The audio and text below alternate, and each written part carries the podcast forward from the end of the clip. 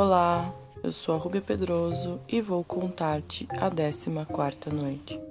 Escuta-me. Minha irmã! exclamou Dinazarte pelo fim da décima quarta noite. Continua, peço-te a história do pescador. Tu a interrompeste no ponto em que o rei sustenta a inocência do médico do Ban e o defende com vigor. Lembro-me, respondeu Sherazade e ouvirás a continuação.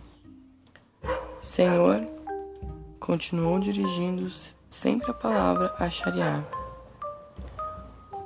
O que o rei grego acabava de dizer com respeito ao rei Simba aguçou a curiosidade do vizir, que lhe, lhe pediu: Suplico-vos, Senhor, que perdoeis a ousadia de vos perguntar o que disse o vizir do rei Simba ao seu amo para afastar a ideia de fazer morrer seu filho. O rei grego satisfez-lhe o desejo.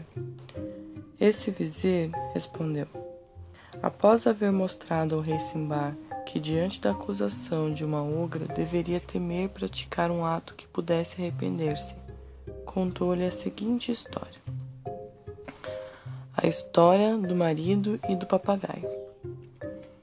Havia outrora um homem que tinha uma bela mulher a quem amava tanto que só perdia de vista o estritamente necessário.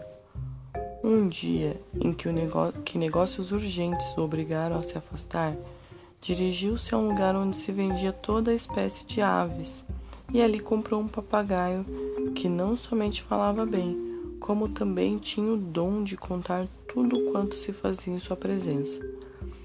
Levando-o para casa, rogou à mulher que o pusesse no seu quarto e dele cuidasse durante a viagem que o obrigava a afastar-se. Depois partiu. Ao voltar, não deixou de interrogar o papagaio sobre o que havia se passado durante a sua ausência.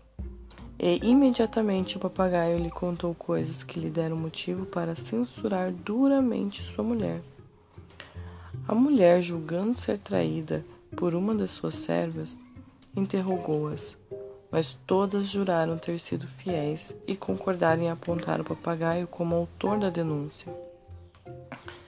Certa de que assim devia ser realmente, tratou a mulher de arranjar um meio de destruir as suspeitas do marido e, ao mesmo tempo, vingar-se do maldito papagaio.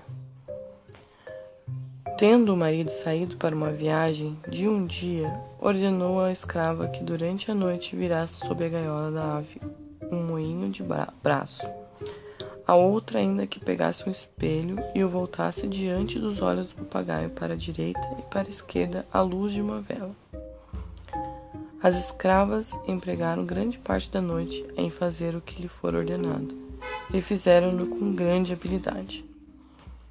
No dia seguinte, o marido de volta fez ainda umas perguntas ao papagaio sobre o que havia se passado.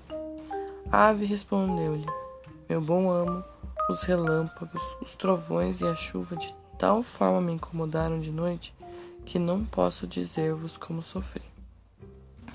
O marido, que muito bem sabia não haver nem chovido nem trovejado naquela noite, persuadiu-se de que o papagaio, não dizendo a verdade naquele ponto, tampouco no tocante à sua mulher. Zanga, zangado, tirou-o da gaiola e lançou-o por terra com tal violência que o matou. Não obstante, com o tempo soube pelos vizinhos que o pobrezinho não lhe havia mentido sobre o procedimento de sua mulher, o que o fez que se arrependesse de o ter matado. A esta altura deteve-se Sherazade, vendo que já era dia. Tudo quanto me contas, minha irmã, disse Dinazade, é tão variado que nada me parece mais interessante. Quisera continuar a divertir-te, respondeu Sherazade, mas não sei se o sultão, meu senhor, me dará tempo suficiente. Shariar, que não se divertia menos que Dinazade, ouviu a sultana. Levantou-se e passou o dia sem ordenar ao vizir a morte de Shirazade.